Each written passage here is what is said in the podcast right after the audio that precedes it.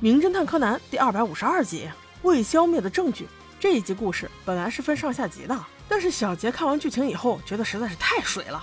我们合并成一集，五分钟之内把它搞定。亲爱的宝宝们，没意见吧？OK，Let's go。博士带着一群娃们家去一个小帅哥家拿东西，拿什么东西呢？就是随便挑，家里应有尽有，看上什么拿什么。因为小帅哥主人要定居海外了。所以所有东西都要送人，包括他养的猫猫狗狗、花花草草。话说我怎么没有遇到过这么好的事儿？那你别说，来拿东西的还真不止他们这几个人，大家还都想凑一模。不一会儿，又来了一位八字胡胖先生，还有一位红发带、红毛衣的小姐，我们就叫她小红吧。此时，灰原看上了一只蝴蝶犬，想要收入囊中，而那个八字胡则是看上了他家的挂钟。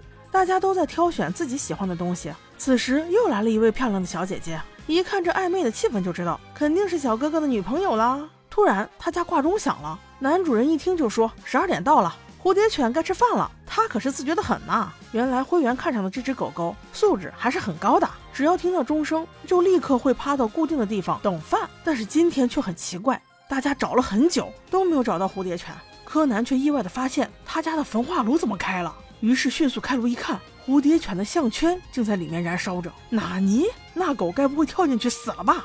我说没事，你搁家放个焚化炉干嘛？不过柯南细看得知，还好只是虚惊一场，因为只有项圈的残留，没有骨灰。那狗呢？所以当务之急是先把狗找到。可是大家无论怎么找都没有结果，于是柯南决定复盘一遍。此时的焚化炉已经凉了，柯南在焚化炉里面发现了不一样的东西，有好几块隔热降噪防火棉。这东西一般只有音响里面才会有啊，说明有人把它拆出来了。也许狗狗就在那里。于是柯南就把众人带到了音响后面，果不其然扑了个正着，小蝴蝶犬正在那里吃东西，吃的嗨呢。其实，在这里我就很不理解，这只狗狗不是很听话吗？很有灵性吗？那大家刚才那么大声的喊叫找它，它都没有反应。况且这音箱也在家里呀，又没在十万八千里，很不合理。算了，我们忽略它。现在的重点不是合不合理。而是谁为什么要这样做？柯南不留余地地指出，这一切都是八字胡先生干的。原因有二：第一是他提出自己看上了那个钟的，所以他有机会对钟表做手脚；第二，在找狗的时候，音响这一带好几回都是八字胡先生找的，他说这里没狗，显然就是矛盾了。至于动机嘛，我就不知道了，请他自己说吧。八字胡胖先生此时也是红了老脸呀。这全屋的东西都任你随便拿、随便挑了，你还想怎样？藏人家狗干嘛？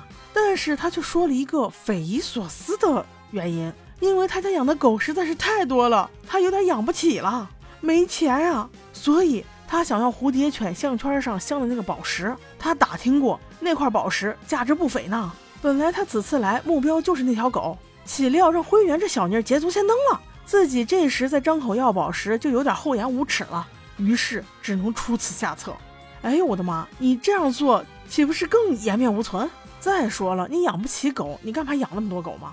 这么大人了，量力而行这四个字不懂吗？总之看到这奇葩的理由，我就气不打一处来。总觉得这一集是过来凑数的。不过结局还算好吧，房主小哥哥最终把宝石送给了他。这一举动真是啪啪再打他的脸呀！看见没？这就是差别，格局，格局一定要打开。好吧，我实在是编不下去了，我们下期见。